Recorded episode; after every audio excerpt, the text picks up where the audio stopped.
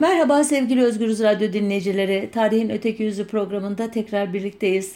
Geçtiğimiz hafta siyasi tarihe bir olimpiyat molası vermiştik. Bu hafta sizi yine siyasi tarihimizin kanlı olaylarından birine götüreceğim maalesef.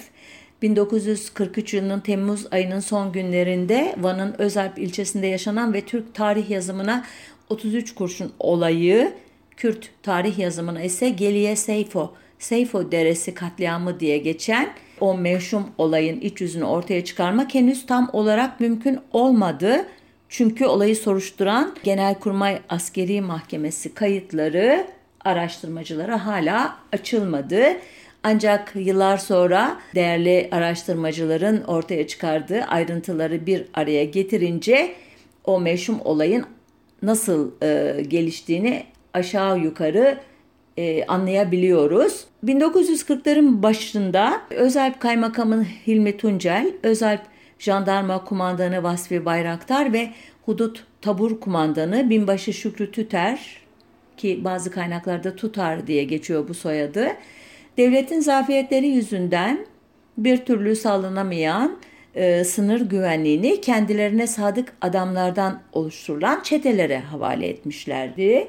Ancak e, 1943 yılının yaz aylarından birinde bu çetelerden biri İran'da yaşayan Milan ya da Milanengiz veya Milanlar diye bilinen aşiretinin reisi Mehmet Misto'nun hayvanlarından bir grubu ki bazı tanıklara göre 400-500 bazı tanıklara göre 1500-2000 kadar hayvanını kaçırıp Türkiye'ye getirmişler. Türk istihbarat belgelerinde dedelerinin 1. Dünya Savaşı'nda Ruslara karşı Osmanlı Devleti'ne hizmet ettiği, kendisinin de 1943 yılında yani olayın yaşandığı yılda hali hazırda Türk istihbaratı için çalışmakta olduğu kayıtlı olan Mehmet Misto olay üzerine e, Özalp Kaymakamı'na bir mektup yazmış ve e, gasp edilen hayvanlarımı bana iyilikle iade ediniz. Ben sizin dostunuzum. Ricamı kabul etmezseniz bu hayvanlarımı aynı usulle geri alabilirim. Fakat bu takdirde Türk hükümetinin haysiyeti de rencide olur. Buna sebebiyet vermeyiniz demişti.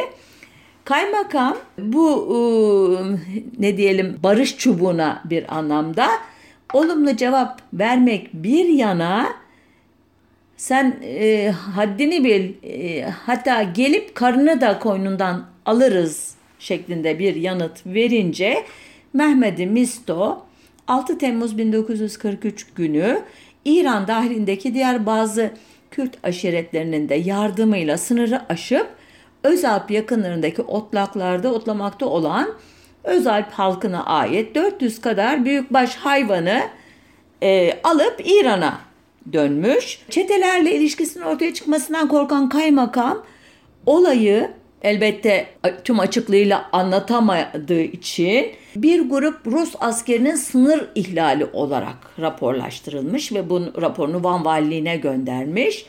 Tabur kumandanı da tabii e, işbirlikçisi olduğu için kaymakamın o da üstlerine benzer bir rapor verince vali inanarak bu iddialara Özalp'te arzuhalcilik yapan Rıfat adlı birinin hazırladığı bir liste uyarınca ki daha sonra bu kişinin ihbar ettiği kişilerle arazi ihtilafı olduğu anlaşılacak ve bu kişinin aynı zamanda kaymakamında bir anlamda e, işte ajanı olduğu ortaya çıkacak.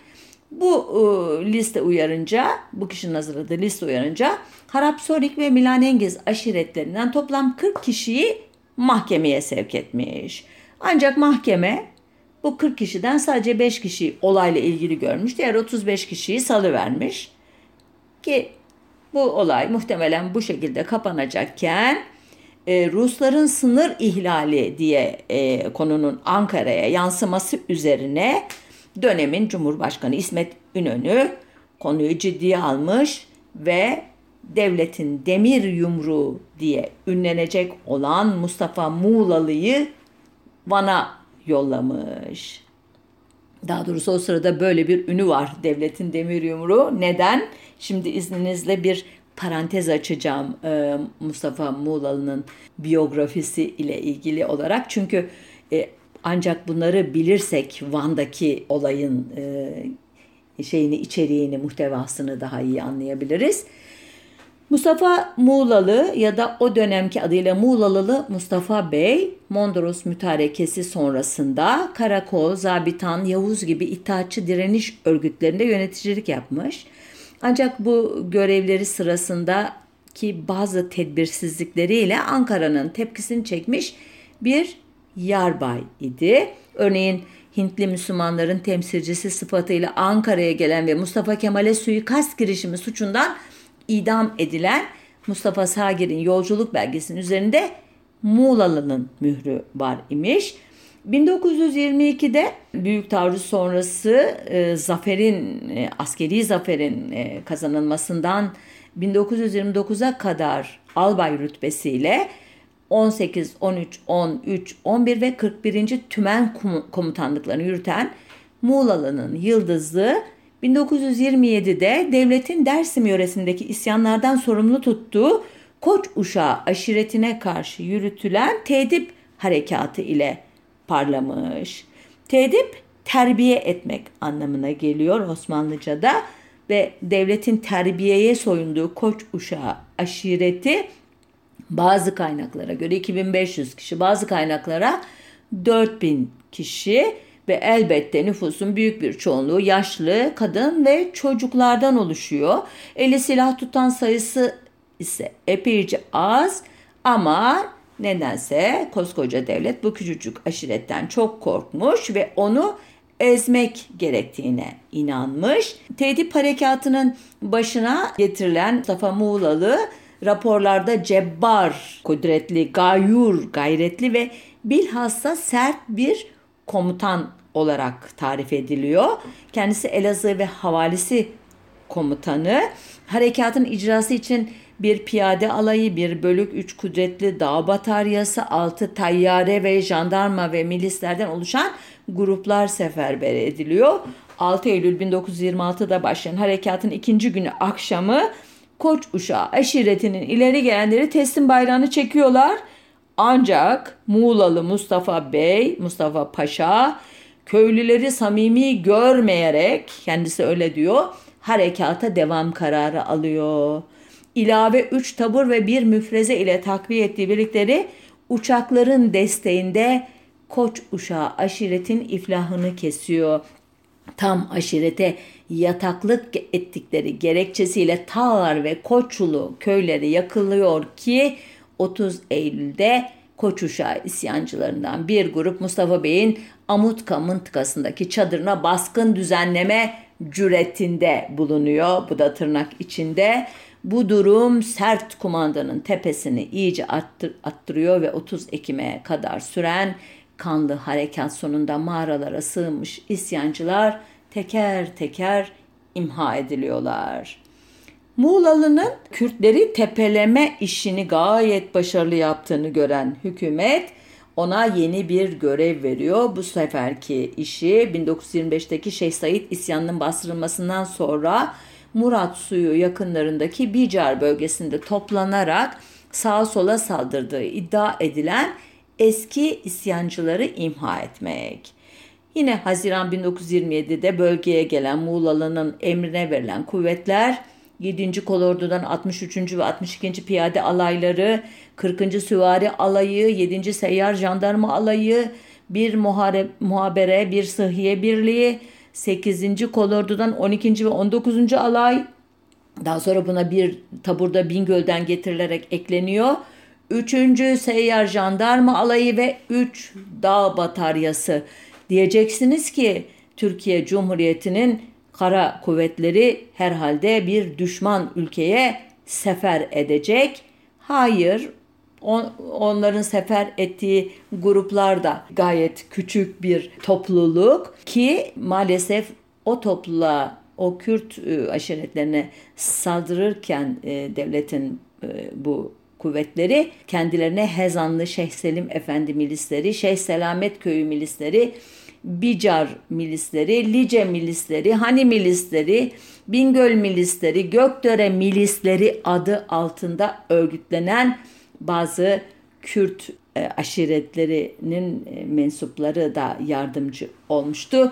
Olayları uzun uzun anlatmaya zamanımız yok. Şunu söyleyeceğim sadece 3 Kasım 1927'de resmi adıyla Bicar Tenkil harekatının bittiği merkeze müjdelendiğinde 280'den fazla köy yakılmış, 2000'den fazla asi devletin belgesine göre kurşuna dizilmişti. Tenkil de uzaklaştırma örnek olarak ceza verme anlamını taşıyor. Bu e, iki harekatta Koçuşa ve Bicar e, harekatlarının da aslında Namık Kemal Dinç arkadaşımın bir sohbette bana e, söylediği gibi devletin Kürt aşiret yapısını bozmak için, imha etmek için e, planladığı iki askeri harekat aslında yani ortada bir isyan, asilik falan yok. Ama devletin bölgedeki Kürt aşiret yapısıyla ilgili sıkıntısı ve bu sıkıntıyı en gaddarane yöntemlerle, en Jacoben yöntemlerle çözme e, iradesi var. Bu büyük başarısından sonra yine bir ünlemle söylediğimi fark etmişsinizdir. Mustafa Muğlalı e, ya da Muğlalılı Mustafa Paşa hala soyadı kanunu çıkmadığı için 1927 yılında tüm general rütbesine yükseltiliyor. 27-28 arasında 3. Ordu Kurmay Başkanlığı, 28-29 yıllarında Genelkurmay 2. Başkan Yardımcılığı, 29-31 arasında da 57. Tümen Komutanlığı görevlerini ifa ediyor. Yani çok itibarlı bir e, asker. Ayrıntılarını bir başka sefere anlatmaya söz ver, vereceğim bir olayda 23 Aralık 1930 tarihli Menemen olayında Asteğmen e, Kubilay'ı ve iki bekçiyi katledenleri yargılamak üzere kurulan Divanı Harbe Mustafa Kemal tarafından başkan olarak atanması Mustafa e, Bey'in tarihinde çok önemli bir dönüm noktasını oluşturuyor bu olayı da şanına yaraşır bir şekilde yürütüyor. Sıkı yönetim uygulamasının bittiği 8 Mart 1931 tarihine kadarki dönemde Menemen olayına katıldığı iddiasıyla 2200 kişiyi tutuklatıyor, 606 kişiyi yargılıyor. Aralarında Nakşi Şeyhi Esat Hoca da olmak üzere 28 kişiyi idama mahkum ediyor e, ki Esat Hoca daha sonradan e, hastalıktan e, vefat edecek e, bu kişileri halka gözdağı vermek için Menemen'in değişik yerlerinde astırıyor. Efendim söyleyeyim idam edilenler saatlerce asıldıkları yerde aynı şekilde bırakılarak Menemen halkının ve elbette bu olayı gazetelerde okuyan Türkiye e, toplumunun zihninde hiç silinmeyecek bir iz bırakılıyor. Bu olaydan sonra Menemen Fatihi olarak adlandırılan Muğlalılı Mustafa Bey 1931'de Kor General rütbesine yükseltilecek. 1931-39 arasında 1. Kolordu Komutanlığı, 1939-43 arasında da İstanbul 3. ve 10. Kolordu Komutanlığı yapacaktı. Arada da 1942'de Orgeneral rütbesine yükseltiliyor. 1942-43 yılları arasında aynı zamanda Yüksek Askeri Şura üyeliğine getiriliyor ve 25 e, Şubat 1943'te 3. Ordu Komutanı oluyor ve görev bölgesi olan Van'ın Özalp ilçesinde sohbetin başında andığım 33 kurşun olayı ya da Geliye Seyfo'yu ona dahil olarak adını yeniden tarihe yazdırıyor. Şimdi bu olayda tarihe yazdırma tabi elbette e, olumsuz bir e, yazılış şekli. E, işin ilginç yanı yaşananların yıllar sonra ortaya e, çıkması. E, bu sürece geçmeden önce izninizle devletin yıllar sonra e, kaleme aldığı bir rapordan olayın nasıl geliştiğinin resmi tarihçiler açısından hikayesini aktarayım size. 21 Mayıs 1951 tarihli bir başbakanlık tezkiresine ekli rapordan okuyorum şu satırları. 1943 senesi Temmuz'unda 3. Ordu Müfettişi Mustafa Muğlalı Özalp ilçesine gelmiş ve askeri mahvelde Van Valisi Hamit Onat, Özalp Kaymakamı Hilmi Tuncel, Özalp Sulh Yargıcı Baki Tekin, Tabur Komutanı Şükrü Tüter ile beraber bulunurken Van valisi ile Özalp yargıcı, Özalpli bazı vatandaşların hududun öbür tarafındaki şahıslarla münasebette bulunarak emniyet ve asayişi ihlal etmekte olduklarından şikayet etmişlerdir. Bu şikayet üzerine ordu müfettişi tabur komutanı Şükrü Tüter'e bu adamları sana teslim ettireceğim. İcabına bakar temizlersin diye emir vermiş ve bu emir üzerine hazırlanan listeye isimleri ithal olunan 32 vatandaş Vali Hamit Onat'ın emriyle Özalp Kaymakamı tarafından Polis Vazife ve Selahiyet Kanunu'nun Mülga 18. maddesine dayanılarak yakalatın, yakalattırılmış ve polis nezaretinde hudut tabur komutanı Şükrü Tüter'e teslim edilmiştir. Bundan sonra bu şahıslar yedek subay Necdet Bilges ve Bilal Bali komutasındaki iki müfrezeye tefrik olunmuş yani ayrılmış ve Kutur deresinde elleri kolları bağlandıktan sonra üzerlerine makinalı tüfekle ateş edilmek suretiyle öldürülmüşlerdir. Evet sevgili dinleyiciler, birden 43'ten 1951'e nasıl atladığımı biraz sonra anlatacağım ama bu ifadeleri devletin resmi belgesinden okumak istedim. Çünkü uyduruyor canım Kürtler hep kendilerini mağdur göstermeyi e, severler. Bu hikayede onların uydurmasıdır demeyesin e, bazılarınız diye böyle yaptım. Şimdi tekrar geçmişe, olayın yaşandığı e, tarihe dönüyorum. Bu rapordaki olay gerçekten yaşanmış. Gerçekten bu e, resmi e, zevat e, bu aralarında bu karar aldıktan sonra ertesi gün adreslere baskı yap, baskın yapmışlar. Bu ev, evlerinde bulunan 33 kişiyi nezarethaneye atmışlar.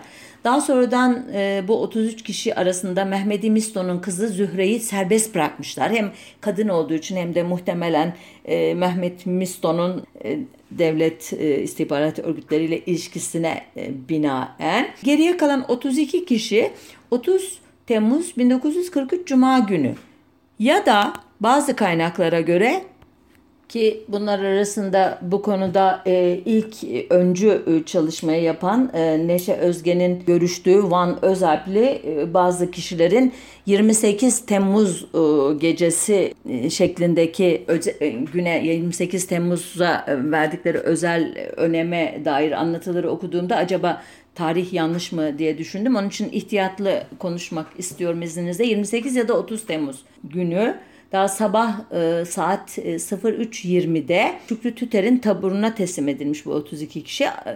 Adamlar elleri arkadan bağlanarak Kutur Deresi'nin Çilli Gediği mevkiine e, getirilmişler ki işte Kürtler bu e, mevkiye Geliye Seyfo diyorlar. Seyfo geçidi diyorlar. Yani dolayısıyla Seyfo geçidi katliamı, Seyfo deresi katliamı gibi değişik varyasyonları var onların e, e, kolektif hafızasında, anlatımında ve burada kafalarına kurşun sıkılarak öldürülüyorlar. Ondan sonra tabur komutanı Şükrü Tüter e, hadisenin bu mahiyetini e, tamamen uydurma bir vaka raporu tanzim ederek e, perdeliyor.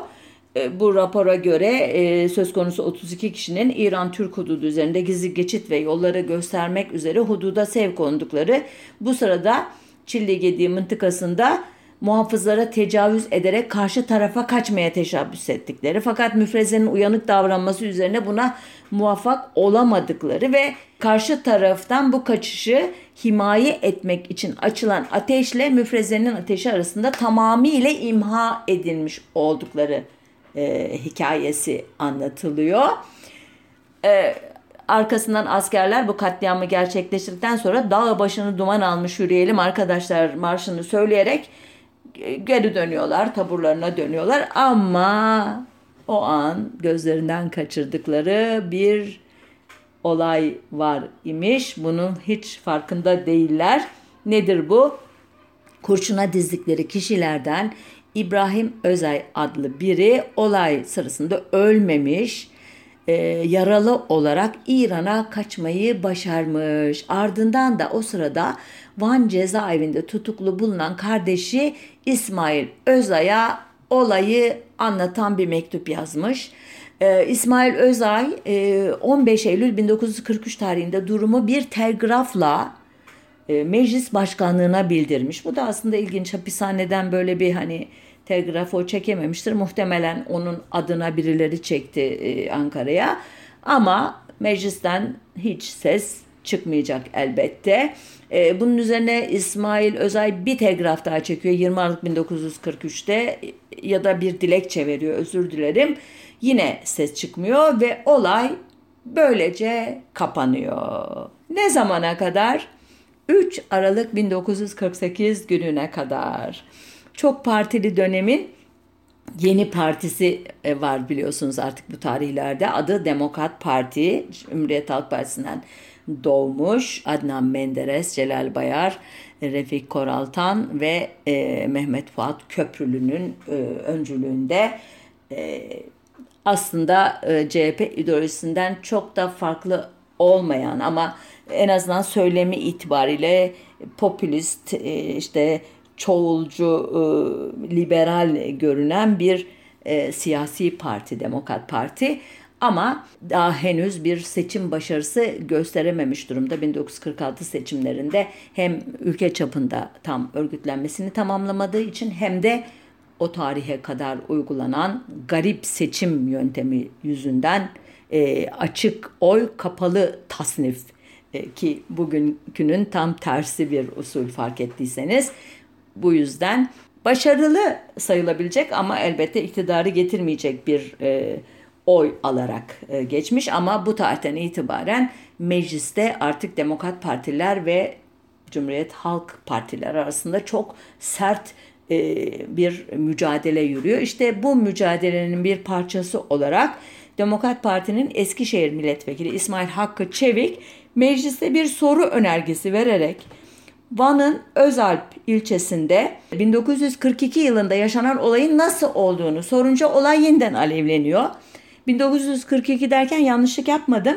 O sırada olayın tarihi tam olarak bilinmiyor. Yani bu şekilde veriyor e, önergesini İsmail Hakkı Çevik. Önergede Mustafa Muğlalı'nın adı da geçmiyor. Ancak e, Demokrat Parti bir şekilde bu olayın Cumhuriyet Halk Partisi'ni yıpratmak için iyi bir fırsat olduğunu keşfetmiş. Bu yüzden e, meclisin dilekçe komisyonunu işte didikliyorlar bir anlamda onun eski kayıtlarını vesairelerini. Sonuçta e, Özay'ın özür dilerim e, Çevik'in e, başvuruları Adalet, İçişleri ve Milli Savunma Bakanlıklarına havale ediliyor. Komisyon bir şekilde artık saklayamayacak halde olduğunu herhalde hissettiğinden 7 e, Aralık 1948 e, tarihinde bir e, cevap veriyor bu başvurulara. Dilekçe Komisyonu, İçişleri ve Milli Savunma Bakanlıkları ve Genelkurmay Başkanlığı'nın kovuşturma için izin vermesi üzerine yap, vermesi için e, Meclis Başkanlığı'na bir tezkere yazdırıyor. Bu e, baskı sürerken e, 1930 yılında Menemen olayı sırasında önce idama mahkum edilen ama sonra hastanede e, şüpheli bir şekilde ölen, bazılarına göre zehirlenerek ölen ama bana göre e, muhtemelen e, yaşlılık ve hep işte yaşadığı bazı hastalıklar sonucunda ölmüş olması ihtimali de çok güçlü olan Esat Hoca'nın intikamını almak isteyen Nakşibendiler de perde, perde arkasından bastırınca 19 Ocak 1949'da Mustafa Muğlalı'nın soruşturulmasına başlanıyor. Genelkurmay Askeri Mahkemesi 23 Kasım 1949'da verdiği görevsizlik kararıyla Muğlalı'yı tahliye ediyor önce. Ancak görevsizlik kararı 9 Ocak 1950'de askeri yargıtayca bozuluyor. A, yine işte intikam cephesi diyeyim size e, başarılı olamıyor. E, özür dilerim e, intikam cephesi işin peşini bırakmıyor. 2 Mart e, 1950 tarihinde verilen nihai karara göre Mustafa Muğlalı önce idama mahkum oluyor. Sonra bu ceza yaşı nedeniyle ki o tarihte 68 yaşında 20 yıl hapse çevriliyor. Mustafa Muğlalı elbette tek başına değil bu e, olay sırasında. Onunla birlikte 40 e, duruşma boyunca yargılanan kişiler var. Tüm General Rasım Saltu, Albay Şükrü Tüter, e, Yüzbaşı Vahdet Yüzgeç, Asteğmen Necdet Bilgez ve Seyit Bilal Bali ki bu son ikisi e, idam mangalarını yöneten iki e, düşük rütbeli asker. Bu kişiler çok ilginç bir şekilde beraat ediyorlar. Bunun e, nedeni olarak Muğlalı'nın ben emir verdim, memur ve subayların hiçbir suçu yoktur şeklinde ifadesi e, olduğu düşünülüyor. Ancak zaten e, daha sonra e, mahkeme e, bu karar temiz edildikten sonra da Danıştay 2. Dairesi 6 Mart 1951 e, tarihinde zaman aşımı gerekçesiyle davanın düşmesine karar vererek bu kişileri tümüyle temize çıkarıyor bir şekilde.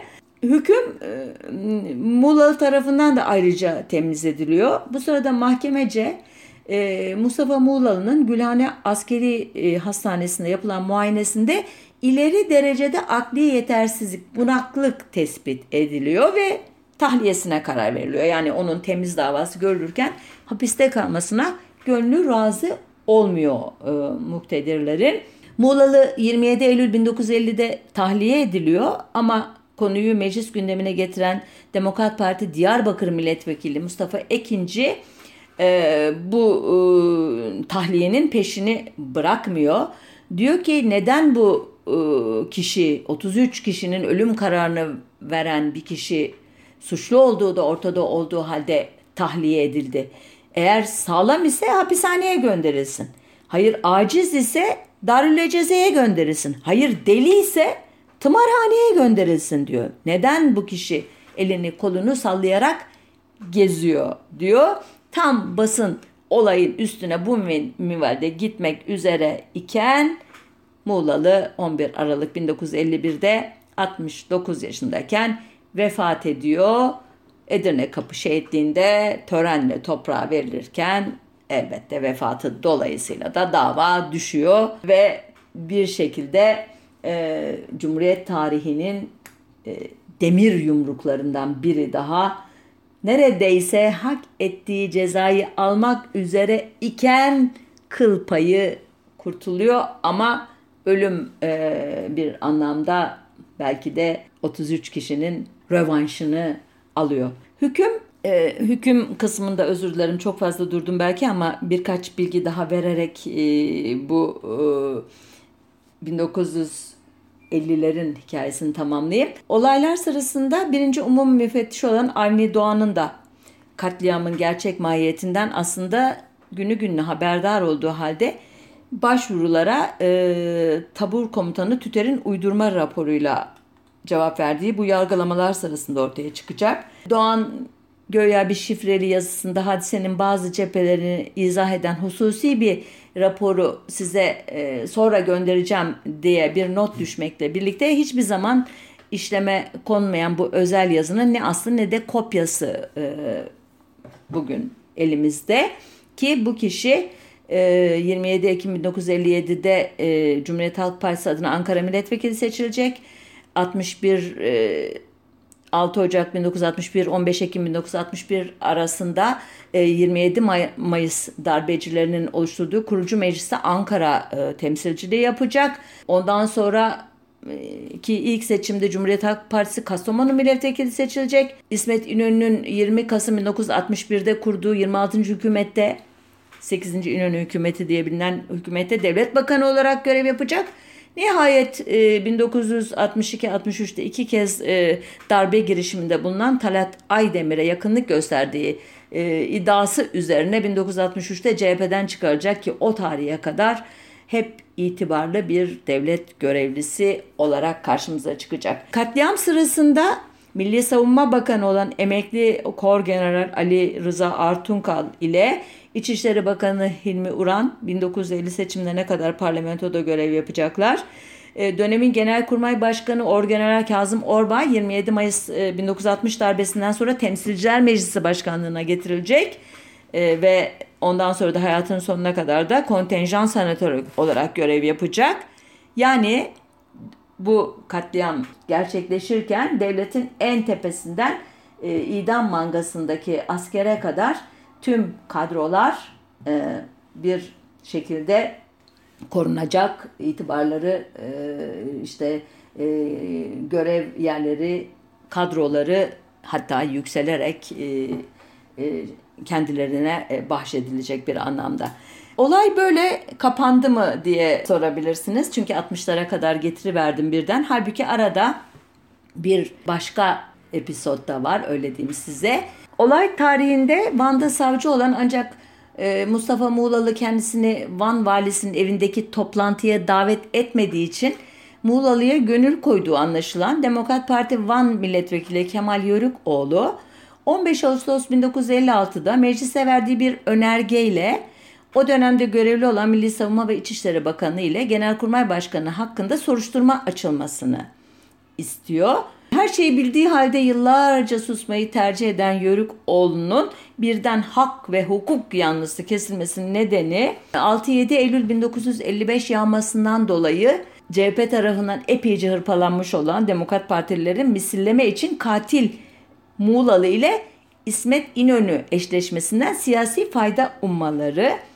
Nitekim meclis bir tahkikat komisyonu kuruyor. Komisyonun raporu Demokrat Parti'nin artık popülaritesini kaybetmeye başladığı bir tarihte 30 Nisan 1958'de açıklanıyor. Komisyon olayın gerçek oluş şeklini ortaya çıkarıyor ancak Mustafa Muğlalı artık hayatta olmadığı için bunun pek anlamı yok. Öte yandan Yörükoğlu ile birlikte başka demokrat partililer de okkanın altına girilebileceği için olayın üstü tekrar örtülüyor. Bu ikinci ya da üçüncü örtülme. Olaydan tam 31 yıl sonra 7 Mart 1973 özür dilerim 74 tarihli Milliyet Gazetesi'nde o sırada askeri doktor olarak olay yerinde bulunan Reşit Ersezer'le yapılmış bir röportaj yayınlanınca dosya yeniden açılıyor. Hiç umulmadık bir anda. Ee, Ersezer'e göre Muğlalı bunları öldürün derken adamların yüzünü görmek ve haklarında bilgi almak gereğini bile duymamış.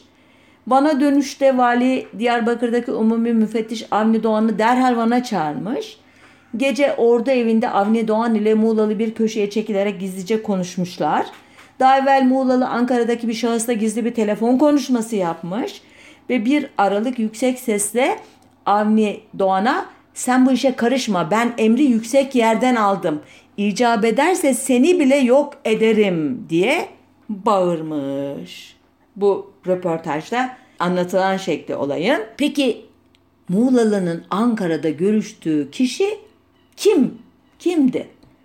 Açıkçası buna cevap vermek kolay değil ancak e, İsmet İnönü'nün e, 1945'te Muğlalı'yı koluna takarak Erzurum'da ve Van'da gövde gösterisi yaptığı, Muğlalı yargılanırken avukatı Hamit Şevket İnce'ye ki bir ara ırkçılıktan yargılanan Nihal Atsız'ın da avukatlığını yapmış bir kişi bu. İnönü yani Muğlalı diyor bu kişiye. İnönü bana ordu içinden seni seçtim. Şarktaki şekaveti yani eşkıyalığı önüne senin gibi demir adam oraya giderse o havaliye salah yani barış gelir.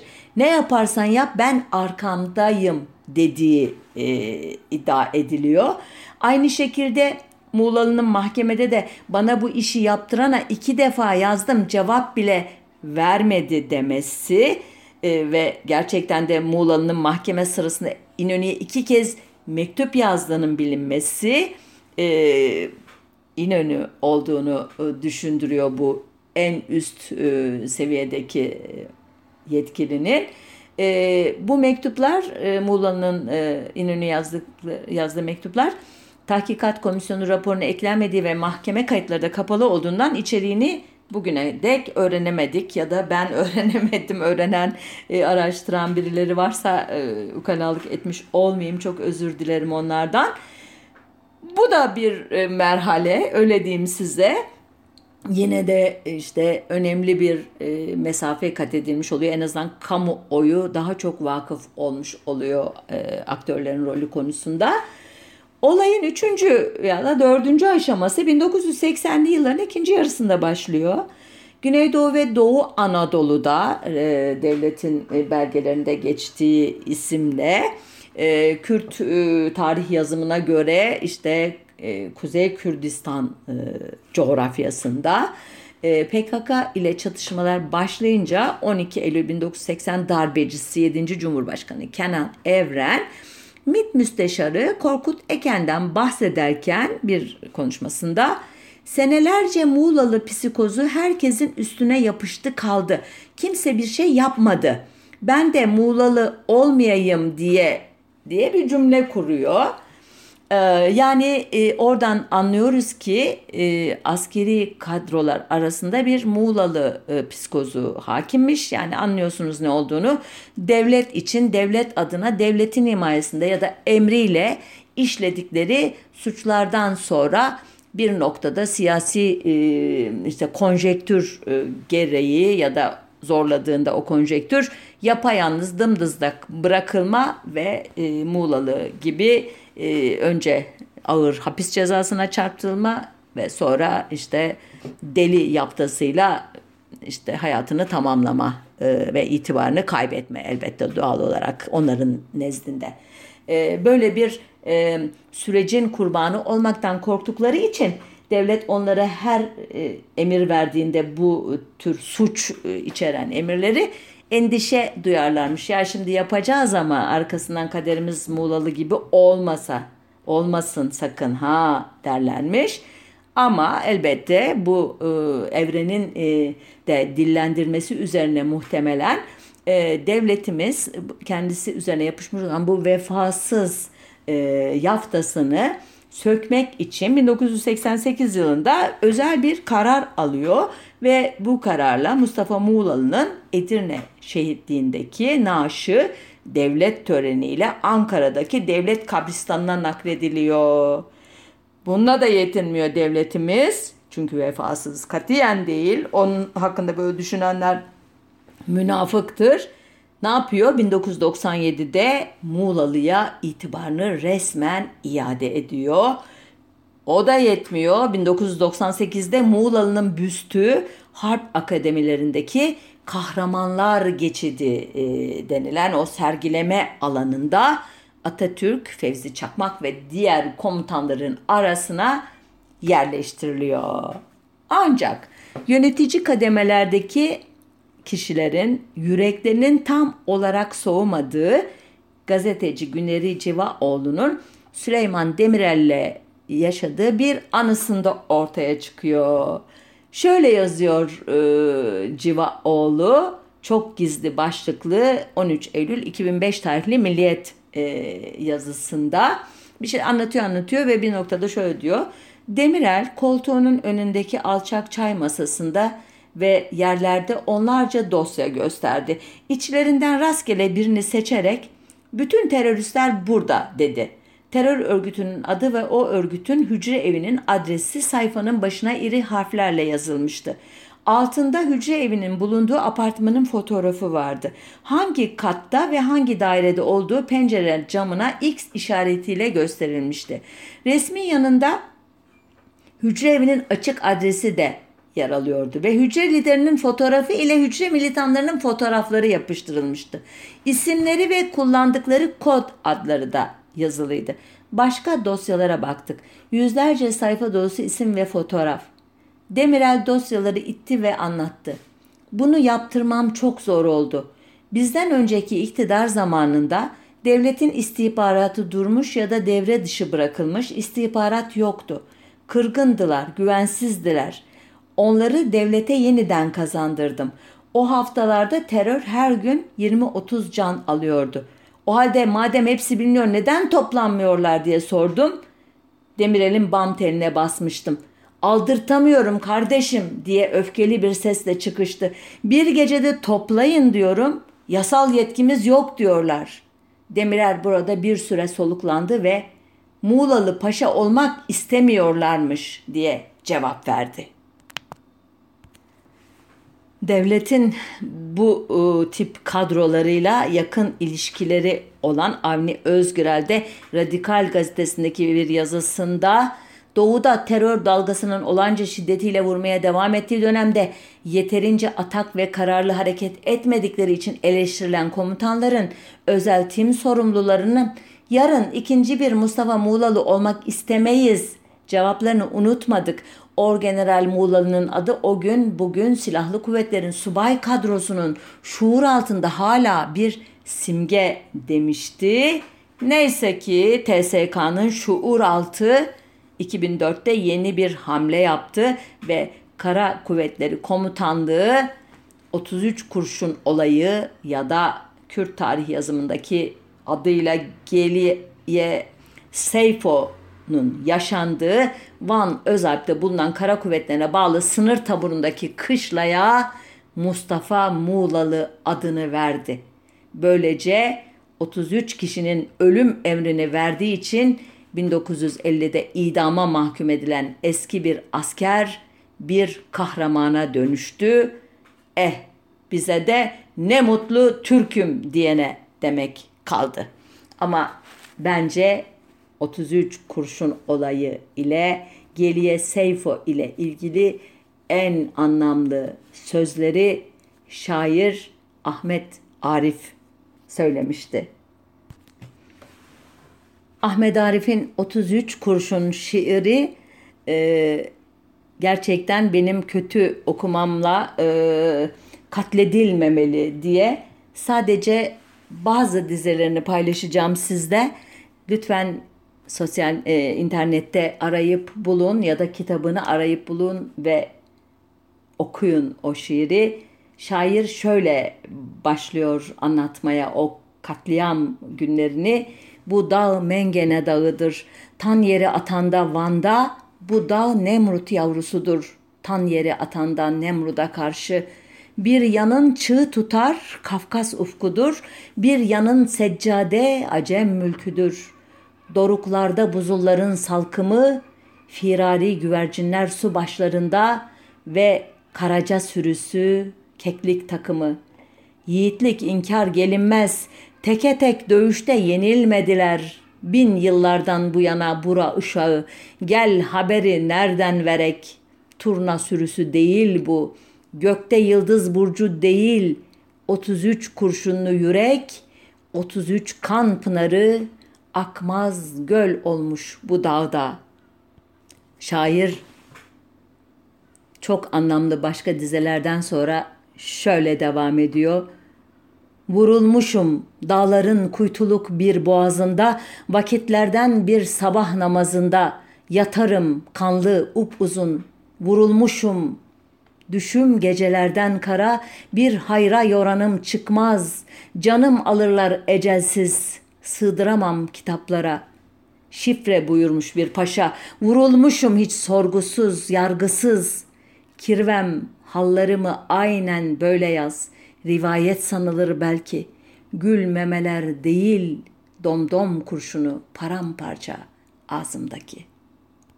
Evet, şairin sözünün üstüne söz söylenmez deyip burada noktayı koyayım. Haftaya tekrar buluşmak üzere. Hoşçakalın diyeyim.